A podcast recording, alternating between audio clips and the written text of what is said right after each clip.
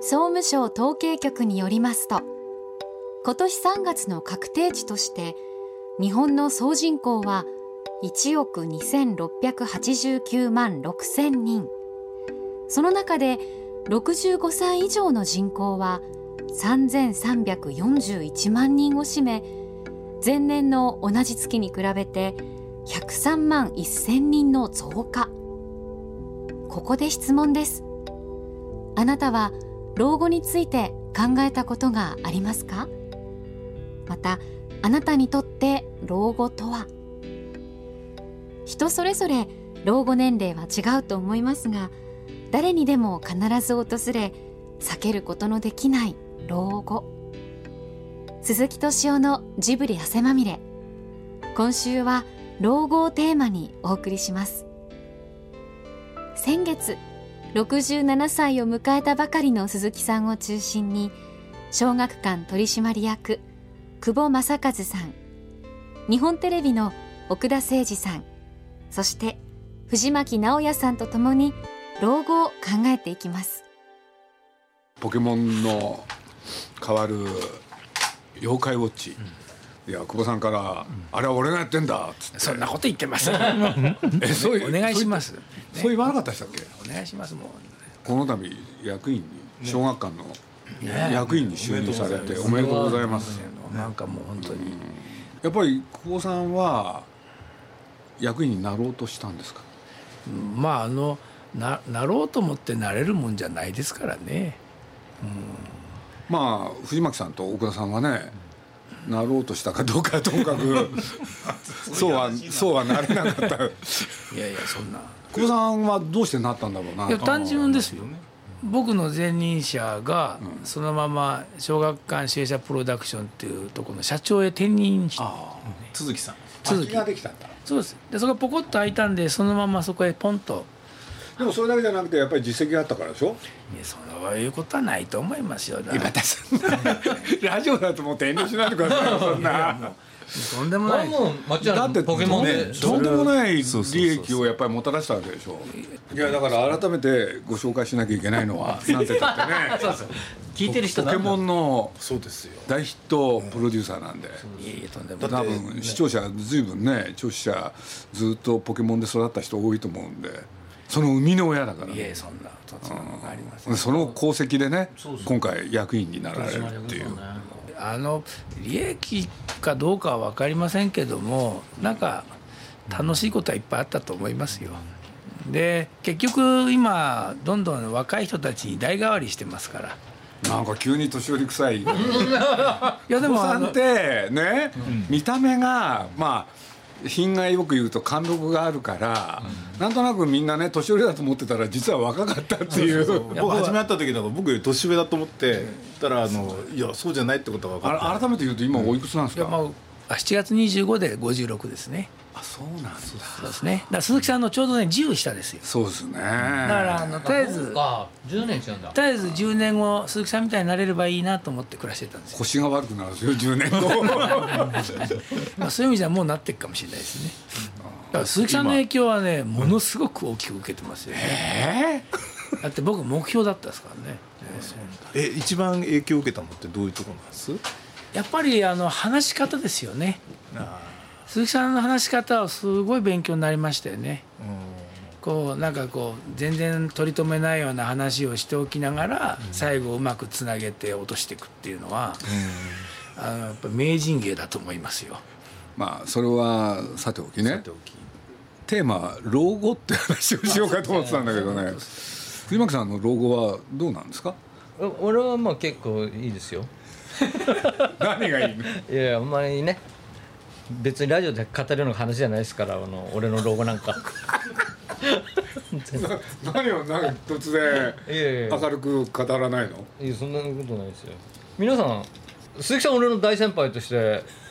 あの大先輩ってほとんど年変わんないんだからあれ全然違うじゃないですかでもまだ60代に突入したのこの2人だけですよあそう突入してんのは奥田さん来年か奥田さんが来ね年だしあと1年2か月そうでで久保さんはさっきのあと四年あと4年いやこの間ねあの夜タモリ」って番組見てたら糸井重里さんが出てて糸井さんが糸井さんと鈴木さんと同い年なんですよね。であの65までと65過ぎてから景色がガラッと変わったって糸井さんは言うんですよ。で65まではいろんな欲があったともう食欲物欲性欲いろんなものがで65になってその欲がパタッとなくなってなくなったら景色が変わったんですってでこれはこれですごくいいんだってでタモリさんが68だか9らしいんですけどタモリさんももう全くその通りだよねっていう話で盛り上がっててその欲がなくなった後の人生の楽しさっていうのはまた格別だっていうのを話しててで俺もすごい65になるの楽しみなんですよ。藤巻さんもうあと2年 違いますまだまだ3年2年と2か月ぐらいだね1か月ぐらいだねそうです鈴木さんのそういうのありましたうんあのそのないまだずっと欲望だらけだからないやいやそうじゃなくて糸井さんってねあのーなんて言ったらいいかな年齢にすごいこだわる人なのよ俺いまだによくね覚えてるんだけどか、ね、福あの藤巻さんにはちらっと話したけれど50歳になったちょうどなった頃、あのね2人でタクシーに乗ってたんですよ、そしたらまあなんとなく話じゃないですかそしたら糸井さんがね「鈴木さん50になってさ決めたことない?」って言われて。でそれは彼の振りでね、自分がどうしたかを喋りたかったんですよ、で僕はね「いや50って言っても特に意識しなかったですけど」って言ったら僕はそれまでやってきたことを、ね、持続してやるかあるいは全く新しいことをやるか、決めたんだと新しいことをやるってそれがね日刊糸井新聞だったのこれねよく覚えてるんですよ、ほん、でこの人ってすごい人だなと思って。有機野菜とかやったのじゃあその頃そうそうそうその二冠の後それは、うん、だから決める人なんだよね糸井さんってあーだから糸井さんって勉強家だしね、あの藤巻さんなんかさなんとなくこういうのが今流行ってるらしいとかねなんとなくこういう話が今面白いとかってやってるでしょでも糸井さんってそうじゃないのよちゃんとね論理的に多角的にねいろんなものを見てその上で判断これで自分がこれは勉強しなきゃと思うものは必ず自分でチャレンジあーすごいもんすごいですねうん、この漫画は自分はねやっぱり理解したいからってそう俺なんか叶わなかったもんでもどっちかというと鈴木さんも、ね、そういう時ってちゃんと調べるでしょ、でも僕はだって突き当たるかどうかだけだもん、うん、うん、これ今流行って若い人に流行っててそれを克服したいなんて思わないもん、藤巻さんはツボを抑えるタイプちょ俺なんかだから50だからと60だからとかなんか決めるってことは一切なかったですねあの本当に藤巻さんの場合多分あれなんだよお父さんがなんて言ったってねえ100歳だ101になりますか101歳になったんだご存命なのご存命なんですそうなんよですすよごいねだから俺もねそんな長生きしたらどうしようかなとだ思かってら先がまだ長いと思ってるんですよねここからやっと今人生折り返した40年とかって思えば結構ありますよね年あるんですねそうあいやまあそんな嫌そうな顔していやいや親父並みに生きたら ねだけどえーそれはすごいなそっかじゃあ藤巻さんの人生設計ってそういうことも含めていろんなこと考えてるんですねあーなるほど俺なるほどね人生のピーク大体73ぐらいかなと思ってピッこういう人もいるんだっていうそうそうそのそこに向けてちょっとあこの間糸井さんの話だとなんだけどあの任天堂の岩田社長の亡くなられびっくたりしちゃったんですよねあのまあ告別式で糸井さんが弔辞を読まれてたんですよ。ええまああの岩田社長僕と同い年で55だったんです、はい、そうなんだ同じ北海道出身なんですけどねなんかうんなんとなく考えるとこはありますよね、やっぱり同世代がそうやってしかも知ってた人が亡くなると影響あるってことなんですねそうですよね、残された人間は何をすべきかと思いますよねうん、まあやっぱり鈴木さんみたいにならないとっていうね、 初志貫徹だから久保さんもあのだけどだって今の話だって両極端でしょ、だって久保さんなんかは人間いつ死ぬか分かんないってやつでしょ、ところが藤巻さんなんか100まで生きようと思ってるわけだかいやら生きようと思ってないですけど、これ随分差があるっすよねそでっかも基本的にはいつ死ぬかわかんないと思って生きてますよだからそう杉思本い、うん、そう思いながらそう100まで生きちゃったらどうしようかなっていうところですよ、ただやっぱねうちの親父見ててもそうですけどあのうちの親父もストレスゼゼロですよ森さんもそうだよねだからまあ俺もそうかもしれないけど まああるストレスはあるんですけどあの藤巻さんのストレスって何いやいいですよそれは あのでもそれは立派ですよねいや何がいいかいやだってストレスを乗り越えられるってのは素晴らしいいやだけど人間って言うんだよストレスがないと人間死んじゃうんだよ全くないとねダメなんですよねそうちょっとでもあった方がいいんですだよ、から今ちょうどいい具合のストレスがあるわけでしょいいから余計なここれ何とは言えないけども といやだから久保さんもその小学館の経営者側に回ってこうほらいろんなストレス抱えると体に良くないからまああんまりあの適度にやってたもんねいいですよでもお子さん大丈夫だよ久保さんの場合適度っていうよりもちゃんとやんやんないと気済まないしあのほらえっとあれってまだ続けてるんですかそのほらカートあカートは久保さんの趣味まあ、僕自身はもう乗ってないですけどね、まあ息子がやって息子ますさんが今乗ってるんやでっすてんだまあだんだんみんな若い人若い人でいやでもそうですねだからサッカーの審判中がそれもできなくなっちゃったしえサッカーのえサッカーの審判もややっったてんでますしかたけどね、え前言ってたでしょ言ってましたねあそうでしたあもうそれも引退だからそれ聞いてだってびっくりしたんだもんねもうやっぱり時間がないですね、デスパデスパで今木さんもデスパの社長だもんねデスパって言うんですよなんですかそれ僕の会社なんですよあ一人でやってるそれなんでですかって鈴木さんがつけてくれたんだけど、うん、崖っぷちって意味なんですよデスデスパレードのデスパあ死ぬまで仕事してたいなと思ったんでそうするとどっかに勤めてると大体マックス65か、まあ役員になっても70とかそんなもんじゃないですかあの死ぬまでやるためにはもう自分で作るしかねえなと思って死ぬまで働くつもりなのそうそうそうなんかつまんないじゃないですかやなんかやってないとでもだって会社にいる時は何もやってなかっただから会社はいいじゃないですかそのあまあ面白すぎるいやいやいやあ会社何にも会社にいる時は別に何もやってなくても身分が保証されてるからだけどほら定年になっちゃったら保証は何もないんでだからみんな周りの人が言ってるでしょ、藤巻さん定年だったら突然働き始めたって これはもうサラリーマンの鏡だよなねるほどなんで定年になったら急にこんな会社来るようになったのって言われて会社における出世は目指さなかったんでしょまあ出世よりも一応こう人生を楽しく生きたいなっていやいだっうて「紅白」で歌ってますから ねそれはすごいこと何数だっでてすサラリーマンでね「紅白」出れるのそがんなねサラリーマンで「紅白」歌う人いないですからあれもだから本当人生成り行きの賜物だなと思うピークですよ、ね、だって本人ピークだと思ってないんだもん あまだまだ70 72だ3だって言ってるわけだからすごい信じらんないよもうなるほ人生の頂点を70いくつに持っていきたいんだ、でもねこれもやっぱりいいの手本が周りにいるからだと思うんですよそれ高畑勲さん78でしょ宮崎駿さん73鈴木敏夫さん66高さん80今年80え今年80高畑さそ ん嘘う嘘じゃ ない本当マジかいだかやらー聞こえ勇気勇気だか出らるわ聞こえてくる話で言うとねまた要するに作りたいと、高畑さんはね髪も真っ黒だし老眼でもない しこの間記者発表してるの見たけど髪の毛真っ黒でしたね、あれ染めてないんですかねうんしてない全然してないしすごいねでしかも老眼になったのも60代半ばで老眼になってるから信じらんないそれはすごいすごいでしょそれすごい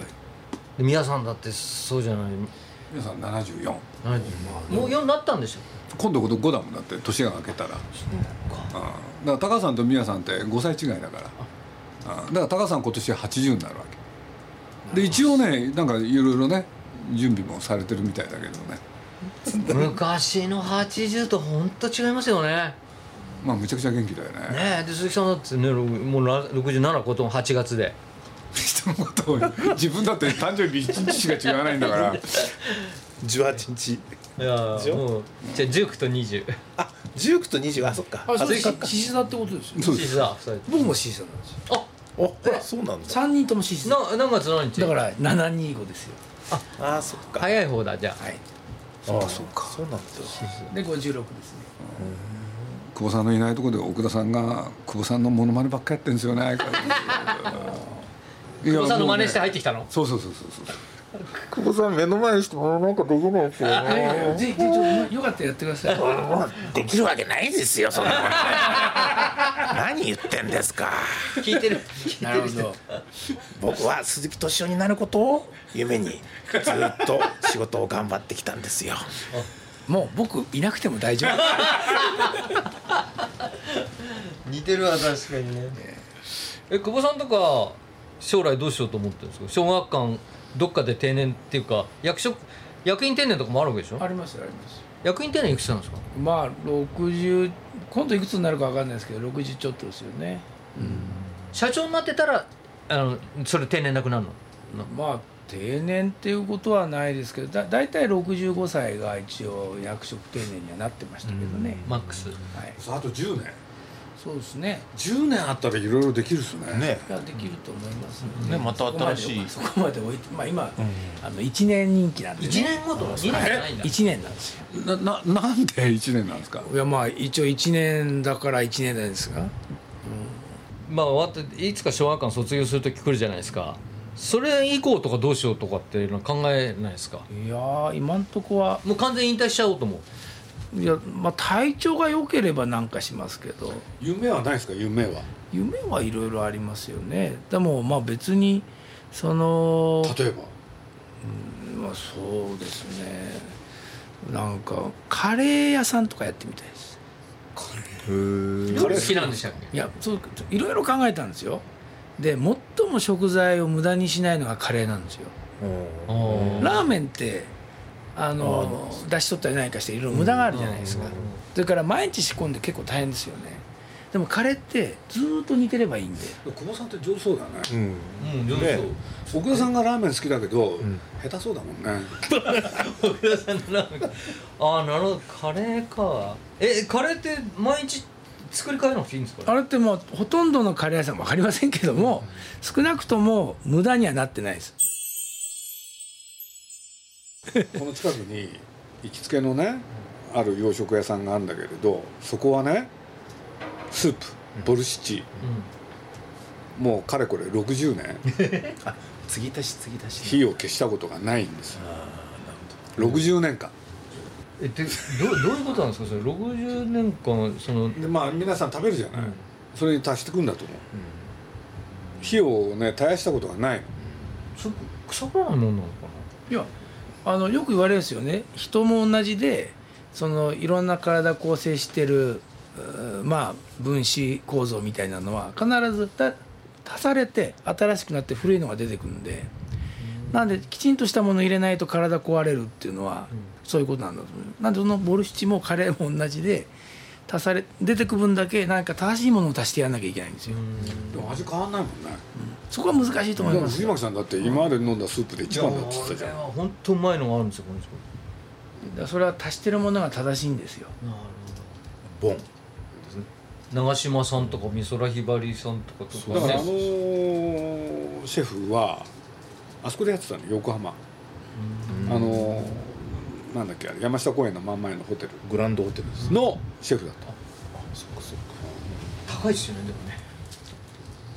奥田さんにそういうこと聞いたことないけれど、うんまあこれからまだいろいろあるんだろうけれどそれが終わったら夢はあるんですか健康だったらねあの自転車でいろんなとこ回りたいなと思ってるんですよね 何ですか、遊びなんですねうん、もう仕事は辞めちゃういやだからなんかいやなんかやってりゃいいんだけどもねうちの父親も亡くなるまであのなんだろうあの通信社ので社長さんとなんか麻雀だけしになんか仕事に行ってたんですよねその67とかすごい楽しい楽しいって言って仕事してましたよえねお父さん67ぐらいになるのうん、じゃあ早早いんです強よいんだ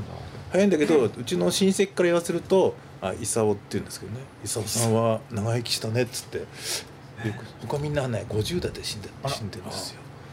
それは早いですね、じゃあ奥田さんもじゃあそんなに長くいかないかまあそうだね多分ねじゃあ鈴木さんの年でってことですかそうですらあそうなんだそうなんですよまあ僕僕お葬式行ったんですもんだってそうそうなんですね鈴木さんはどうなんですか鈴木さんどうなの本当に何にも考えたことないですよ、うん特にねこれがやりたいあれがやりたいって僕ないんですよね実はだからどうしようかなと思ったんですけどね、映画はつ作りたくないんですかもういい もういいだっていややっぱりいいのを見てる方が楽しいよね、それ今そうですよねうんうんだって作ってるとそれを見て自分で楽しむってできないじゃない、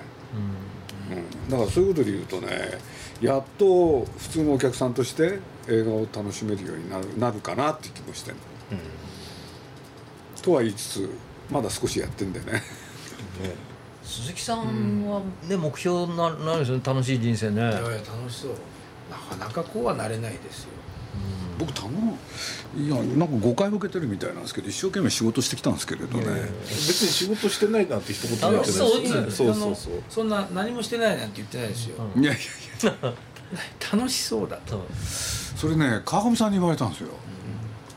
うん、いやそうなのかなと思ってほんで川上さんねあのまあまだ若いじゃないですか40代だし、これで模範とすべき業績を上げてる人に随分いろいろあったらしいんですよ、そしたら皆さんね幸せそうじゃなかったっていうあ俺でなんで僕と仲良くなったかって言ったらねこの人は楽しそうだっていう、なんかそれだみたいなこと言われたんですけれどね、いや僕そんなこと意識してないですけどね別にそう思いますよいろいろありますけどね、まあだけどねえいろいろやっていく時にやっぱりつき人との付き合いもねやっぱり考えていかなきゃいけないかもしれないですよね、そろそろ藤巻さんとは付き合うのやめるとかさ整理整頓しないと。だけど僕今でも覚えてるんだけどもあのそのキャラバンってね年にそのはい何回かあって、でその時にその夏のね映画の大事な映画をいろんなプロデューサーが説明に行くっていうのがあってで必ず久保さんは「ポケモン」で来てるしで鈴木さんはジブリの作品で来てて午前が「ポケモン」で午後がジブリなのね。で鈴木さんは久保さんいるかどうかやっぱり楽しみにしてんですよね。いやあれでも楽しかったですよね、僕皆さんにちょっと重大な発表がありますと、あの残念ながらねポケモンは夏の公開に間に合わない とよく言ってた そうそうそうよく言ってた。でっかい声でねちゃんと間に合うとかそうそうそうそうそうそう。後ろで聞いてますからね あれがね楽しかったんだけどあれなくなっちゃったからつまんないですそようでね。すよねえなくなりましたうんっていうかまあああいうなんか掛け合いみたいなことがうん多分劇場の人たちも楽しんでくれたかな他の映画のプロデューサーは来てなかったよねあのキャラバンいや来ないですもうあねの最久保さ近んねやんなくなっちゃっ基本まあ鈴や木っさぱんり変わったんですよね変わったんだねた。あれあれ面白かったですよ。いろいろ面白かったですよねそれで鈴木さんの喋り方をすごい研究したんですよ、あそれでねあの毎年ねあの久保さん来るとね服がね黒っぽい服になってきてねあーなんかあのジェダイみたいな感じでだんだんこう そ染まってくるでちょっと鈴木さんっぽい感じのねこう色合いになってくるっていうお客さん何言ってるのかさっぱりわかんないよねいや目標としてますからねおしっこ出ちゃった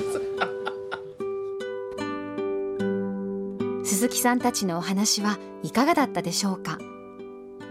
この番組をお聞きの皆さんにはまだ関係ないと思っている方が多いと思いますがこれを機会に一度考えてみてはいかがでしょうか来週は12日から愛知県で開催されるジブリの大博覧会展についてお送りしますお楽しみに鈴木さんは今なんか手掛けてるってどんなことやってらっしゃるんですか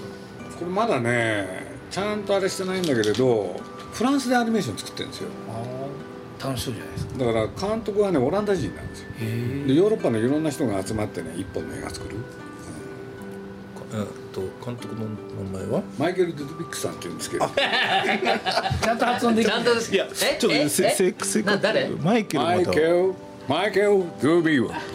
全然違う名前になって全るじゃないで然すかさっき違うじゃん